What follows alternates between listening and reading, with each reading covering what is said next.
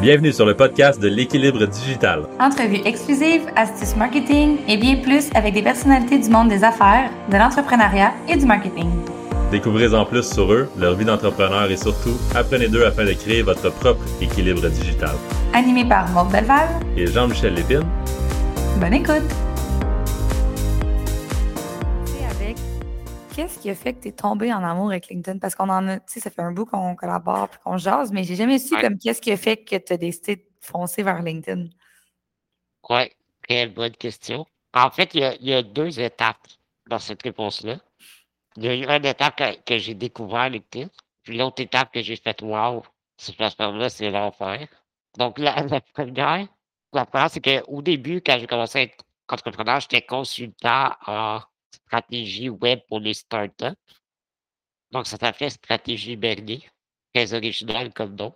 Puis, euh, moi, en fait, je connaissais pas un chat dans, le monde des affaires. Donc, euh, si j'avais aucun bouche-oreille. Quand mes premiers clients, c'était comme les amis de mon père. Fait que là, pour commencer à rencontrer des, des prospects, ben, j'écoutais des podcasts. Puis là, j'écoutais un podcast d'Olivier Lambert avec David Grégoire qui parlait de LinkedIn. Moi, je connaissais vraiment pas LinkedIn. Donc, il, a, parlé de comment rencontrer des, prospects. Connaissant LinkedIn, j'ai commencé à tester. Puis là, là, je commençais à avoir plein de meetings. Puis là, je commençais à voir que je peux commencer finalement à avoir des, euh, des ventes de, de monde que je connais pas. Donc, donc, donc qu'est-ce que j'ai fait à partir de là?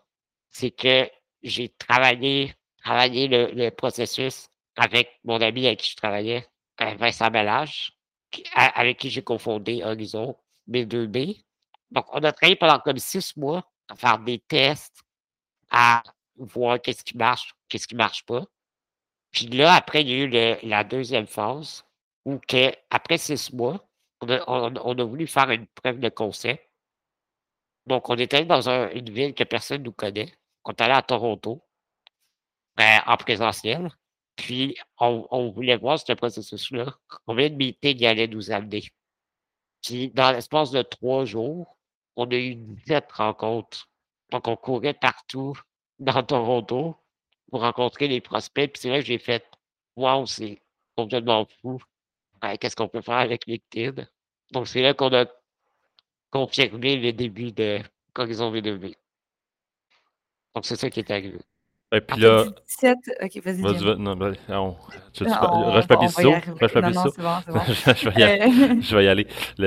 Euh, parle-nous d'un peu d'Horizon B2B pour les gens qui ne connaissent pas ça. C'est ton entreprise. Ça... Vous êtes rendu, je pense, à une, plus qu'une dizaine d'employés, je ne me trompe pas.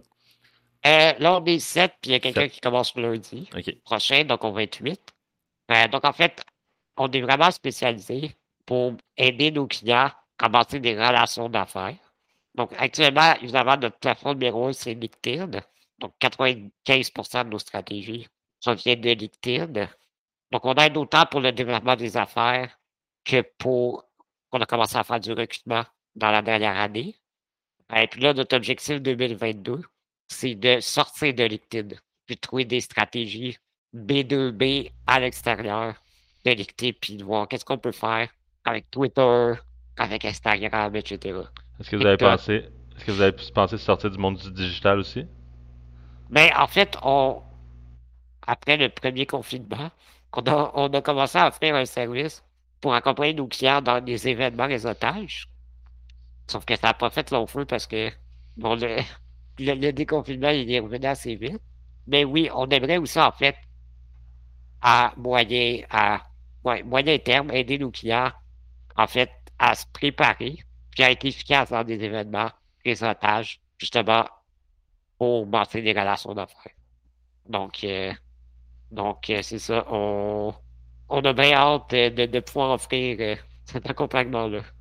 Oui, parce que tu m'en parlais souvent de. On était. On, les deux, on comprenait, là, vu que c'est un peu le, le, le, même style de service qu'on peut venir offrir, mais souvent, c'est bien beau emmener des leads sur que ce soit LinkedIn ou un autre médium, mais après ça, une fois que le lead est sorti, donc comment que susciter des leads pour rencontrer des gens dans un événement, il y a une façon d'être et de, pouvoir générer ce lead-là en relation d'affaires, justement.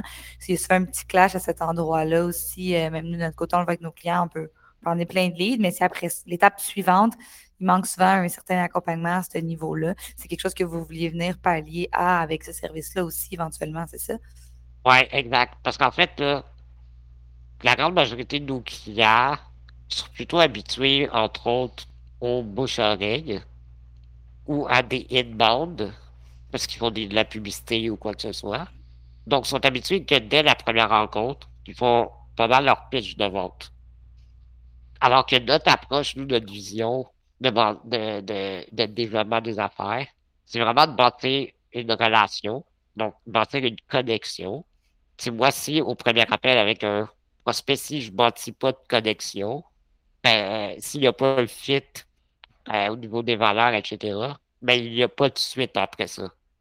Donc, quand tu bâtis vraiment une relation d'affaires, ça ne va pas nécessairement devenir un client. Cette personne-là, par contre, peut te référer plein de monde, peut devenir un fournisseur, un partenaire.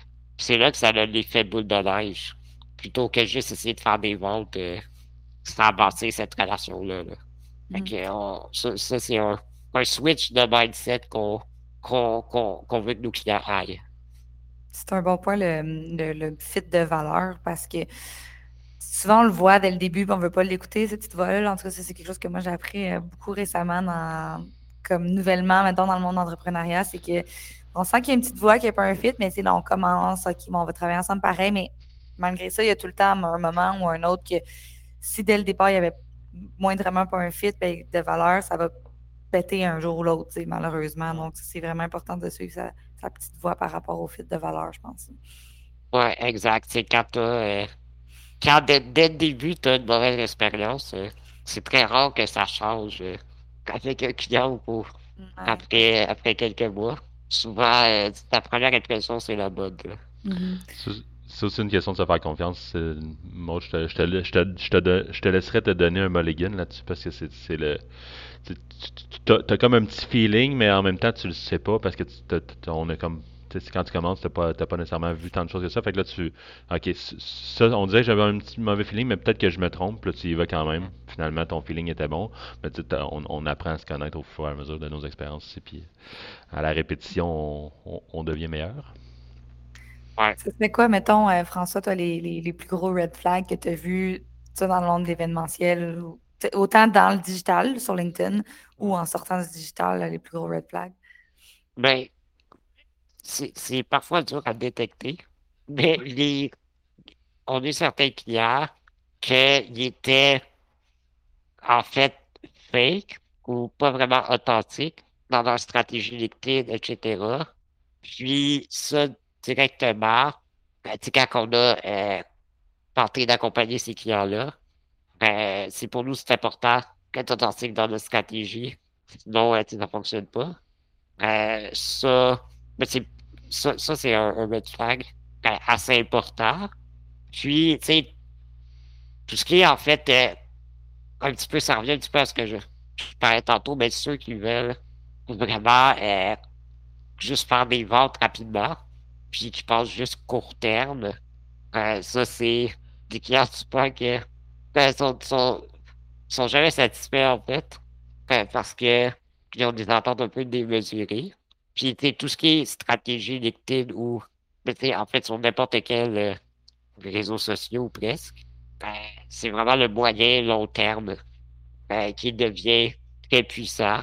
Puis, si tu passes les patients, ben, c'est là que tu as vraiment l'effet boule de neige. Ben, puis que, ça devient euh, game changer dans ta, dans ta carrière. Comment tu fais selon toi pour le côté authentique, de le conserver, malgré le fait qu'il y a des stratégies qui sont appliquées sur LinkedIn qui sont automatisées? Donc, on ne se cachera pas, les gens le savent maintenant qu'on fait des stratégies automatisées. comment tu fais pour conserver le côté humain, humain et authentique malgré l'automatisation, mettons? Oui. Mais la première chose que je, que je pose comme question à mes c'est quand tu vas dans un événement réseautage, euh, dans un salon d'entreprise, whatever, comment t'abordes un étranger? Quelqu'un que tu connais pas, tu jamais parlé. Puis là, c'est avec ces réponses-là qu'on bâtit la stratégie d'approche. Mais grosso modo, ça revient pas mal toujours au même. c'est que la personne va poser les questions. Tu t'intéresses à l'autre. Ben, puis c'est comme ça que, qu'en fait, en t'intéressant à l'autre, puis en ayant une vraie conversation, c'est vraiment comme ça que tu vas être en mesure d'avoir une stratégie authentique. Ben, tu sais, c'est pas de vouloir, euh, encore une fois, envoyer ton pitch en message d'introduction. Salut, moi je fais ça. Ben, on n'est pas cher. Tu veux qu'on se parle? Tu n'abordes pas un étranger comme ça en personne, donc pourquoi tu fais son LinkedIn? En effet, c'est vraiment, mais je pense que la clé de paraphraser un petit peu ce que tu dis, c'est vraiment de, de, connecter, mais connecter réellement. Ouais.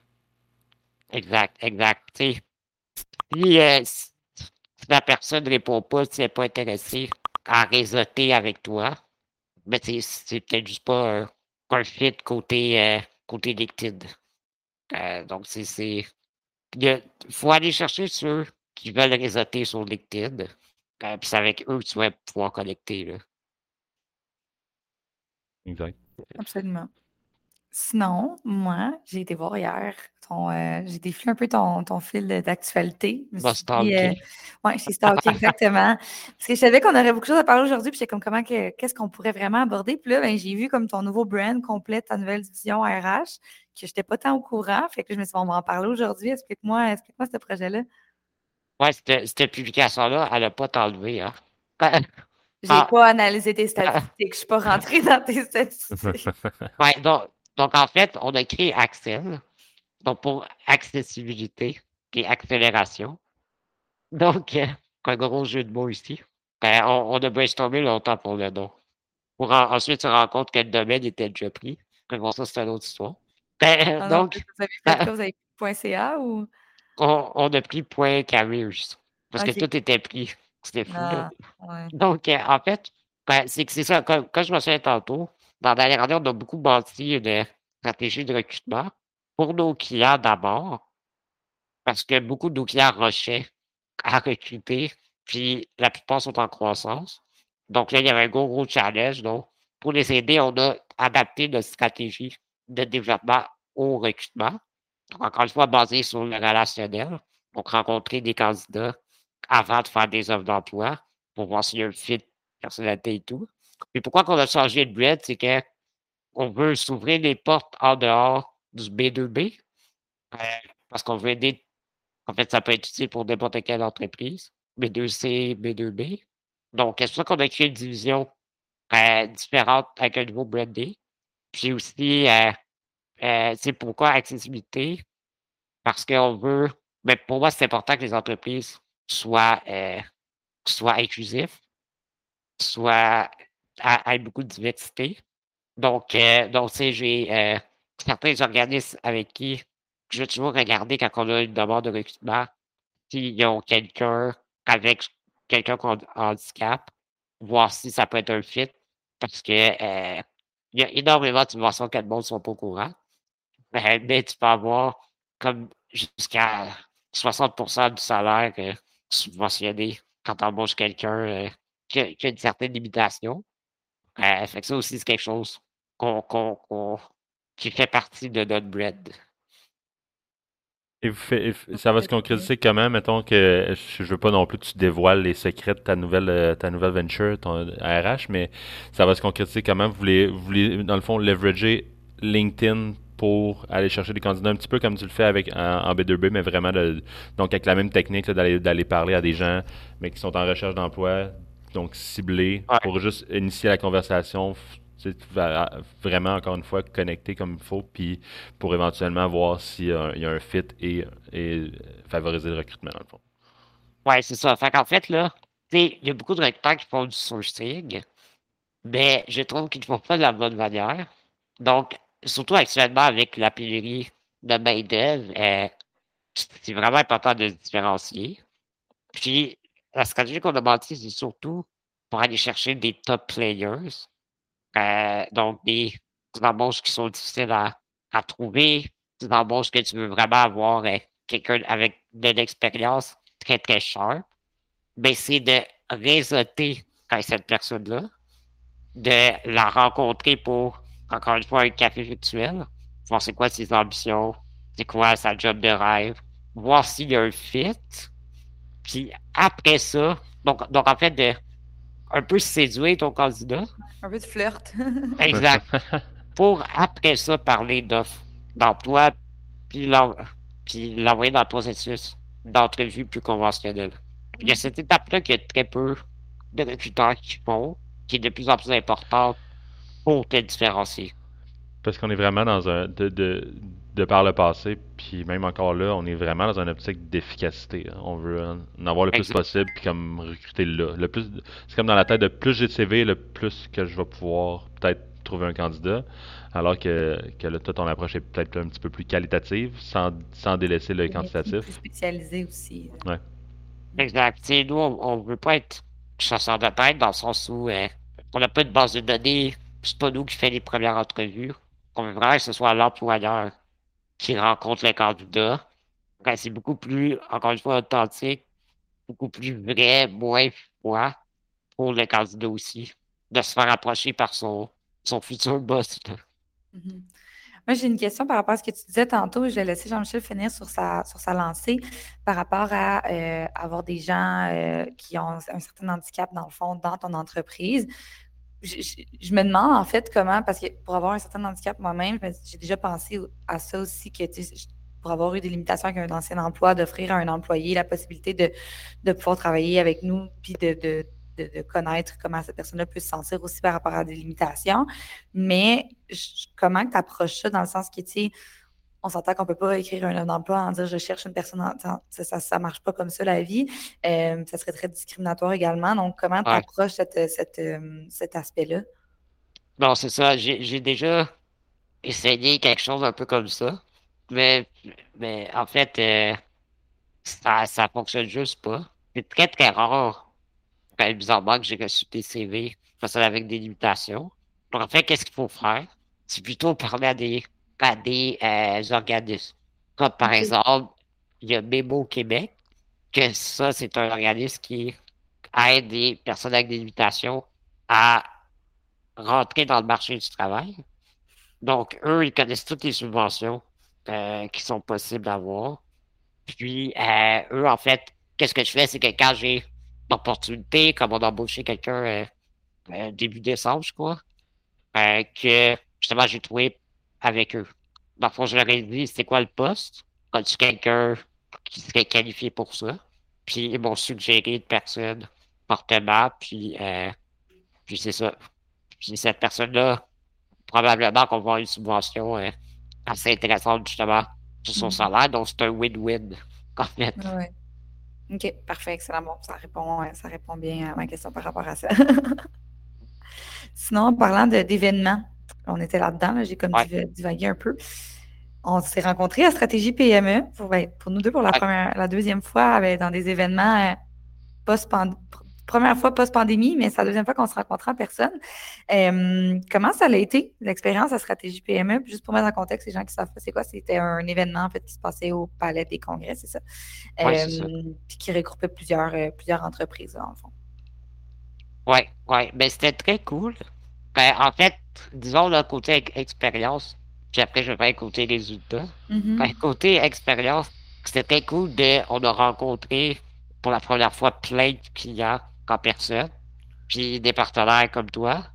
Ben, on a rencontré ben, juste le fait de voir ces clients-là en personne, ben, ça, ça change notre relation.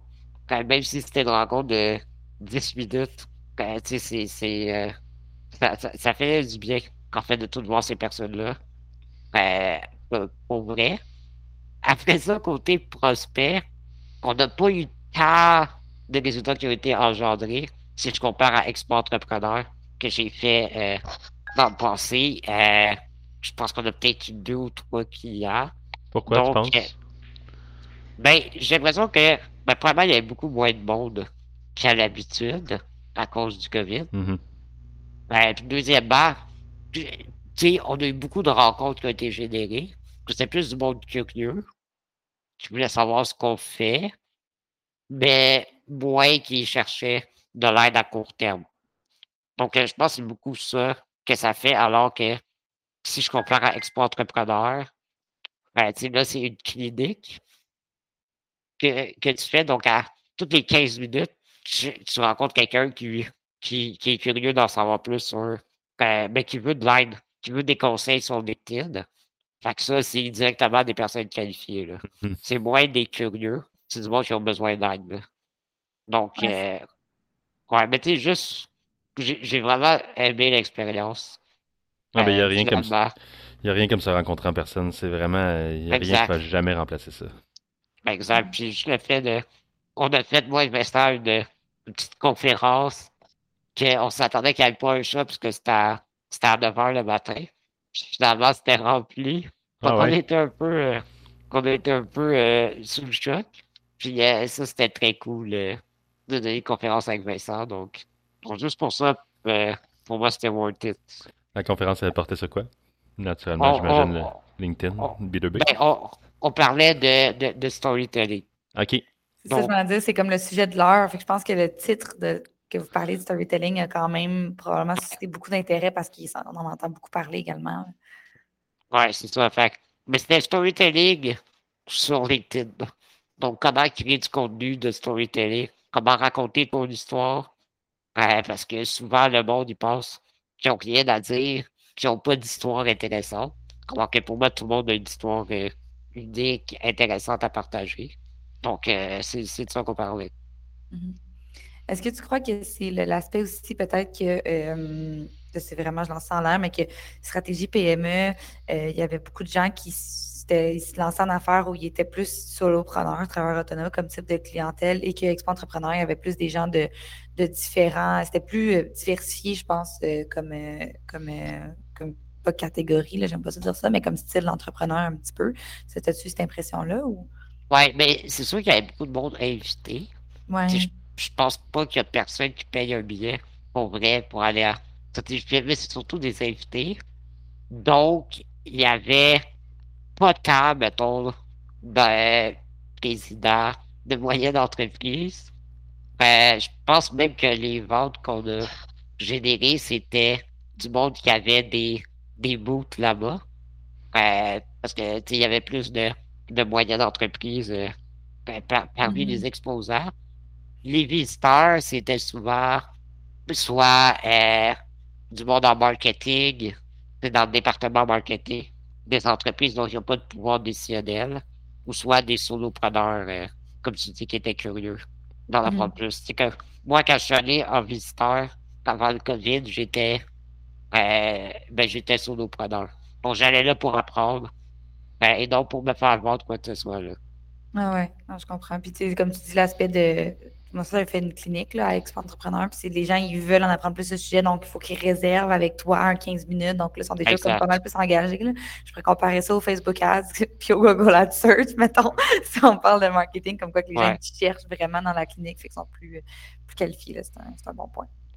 Ouais, exact. Sinon, tu as un événement en ligne qui s'en vient bientôt. On a-tu droit d'en parler? Ou... Ah, ouais, on peut en parler. on peut en parler. Explique-nous ça un peu, ce projet-là. Ça fait de, combien d'années que c'est la deuxième édition, c'est ça? Oui, donc c'est la deuxième édition. Donc, Everest, euh, ça va falloir être Everest RH ou quelque chose de même. Pour ça, être au mois de mai, je crois que la date est comme 17-18 mai. Donc, en fait, ça va être un événement probablement en ligne, encore une fois. Euh, parce qu'on prendra pas, pas de chance de ce côté-là. Puis, on va de l'accès à plus de monde. Donc, en fait, ça va être un, événement qui va avoir euh, des conférenciers, dont, euh, je peux supposer, mais probablement monde.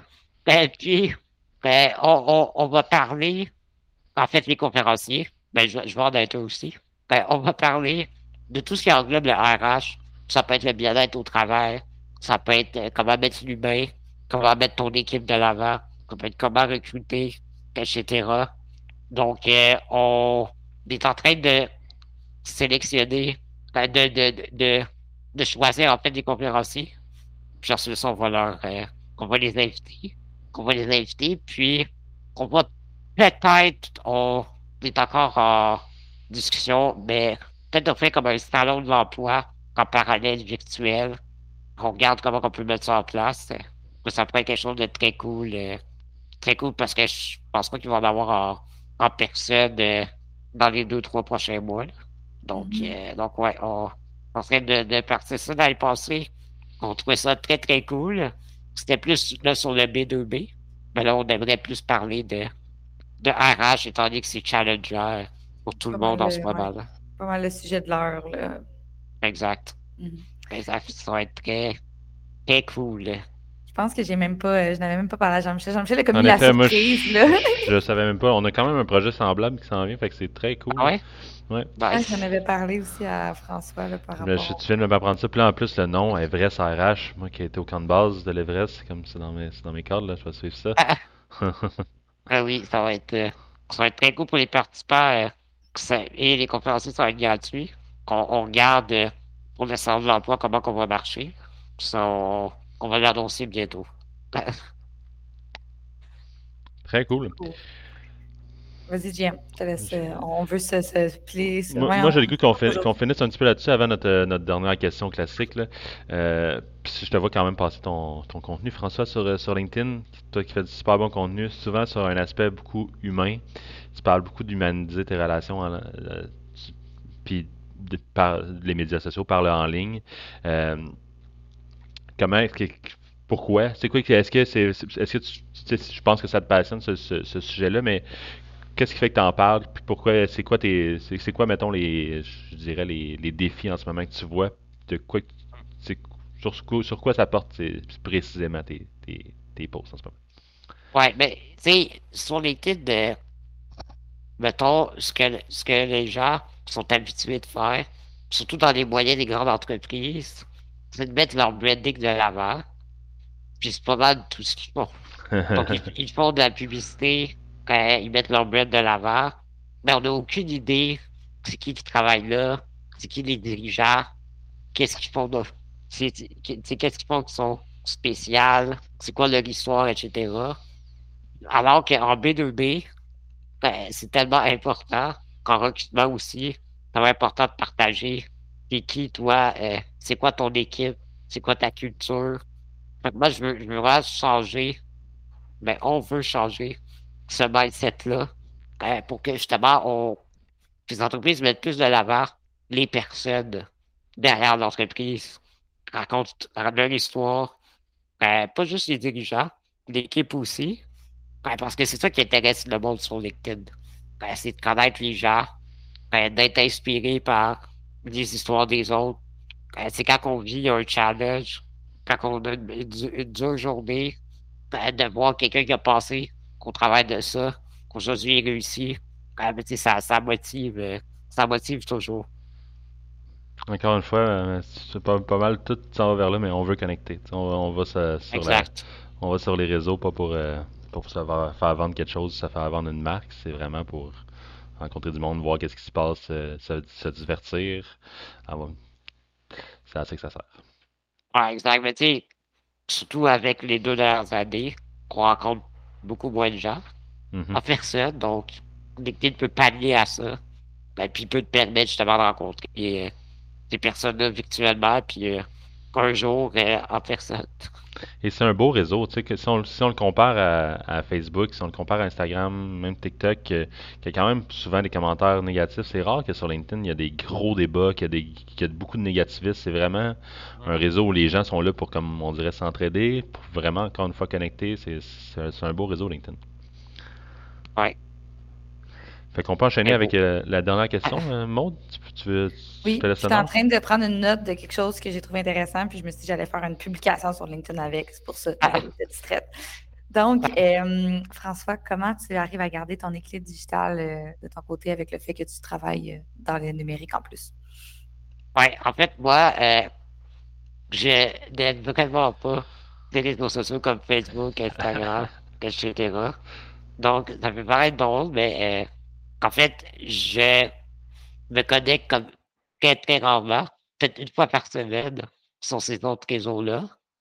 Euh, je ne reçois aucune notification de ces réseaux-là sur mon téléphone. Je ne veux pas être dérangé. Euh, je veux vraiment. Je reçois juste LinkedIn. En fait, déjà, j'en ai assez. Euh, puis, sais, je veux. Je, je, je, je suis quelqu'un qui veut se concentrer le plus possible. Bon, je regarde à peine mon téléphone durant la journée de travail, tout, ce qui est important, je le reçois sur mon, sur mon ordi. Puis euh, il y a peut-être juste, euh, mettons, mes, mes parents puis mes soeurs que je vais répondre pendant la, pendant la journée.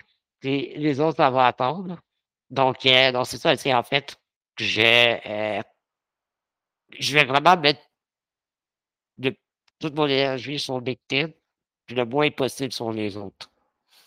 Là, c'est sûr que si on développe les autres réseaux sociaux, on pense que, que j'apprenne un peu plus comment ça marche.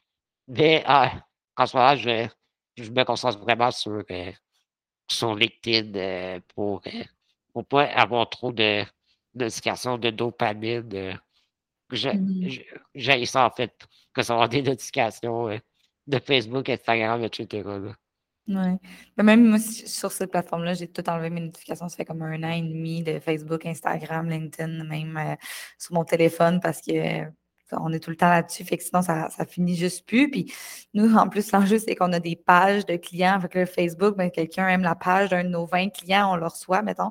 Fait que là, ça, ça devient assez, euh, assez intense. Mais je pense que c'est ce qui est beau ce que tu dis, c'est que tu es la preuve que juste une plateforme peut emmener à la réussite. On n'a pas besoin d'être partout nécessairement pour avoir pour, pour développer son réseau. Là. Euh, fait que ça, c'est une belle, euh, une belle preuve, Très bon point. dans le fond.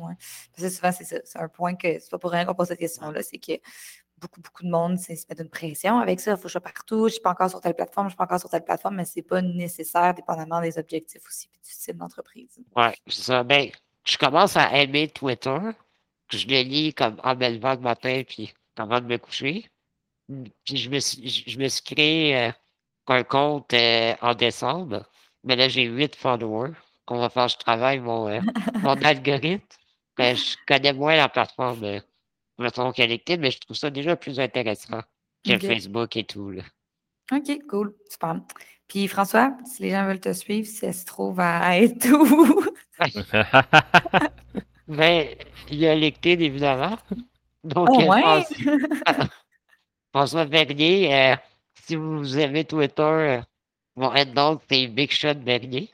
Donc, euh, On va essayer de te faire monter ça à comme 12 abonnés. Là. Big Shot Bernier, j'adore. Ouais, donc, donc j'ai peut-être une notification par semaine sur Twitter, donc c'est pas super. Puis, je sais pas là les, les deux places qu'on peut me suivre en, en ce moment.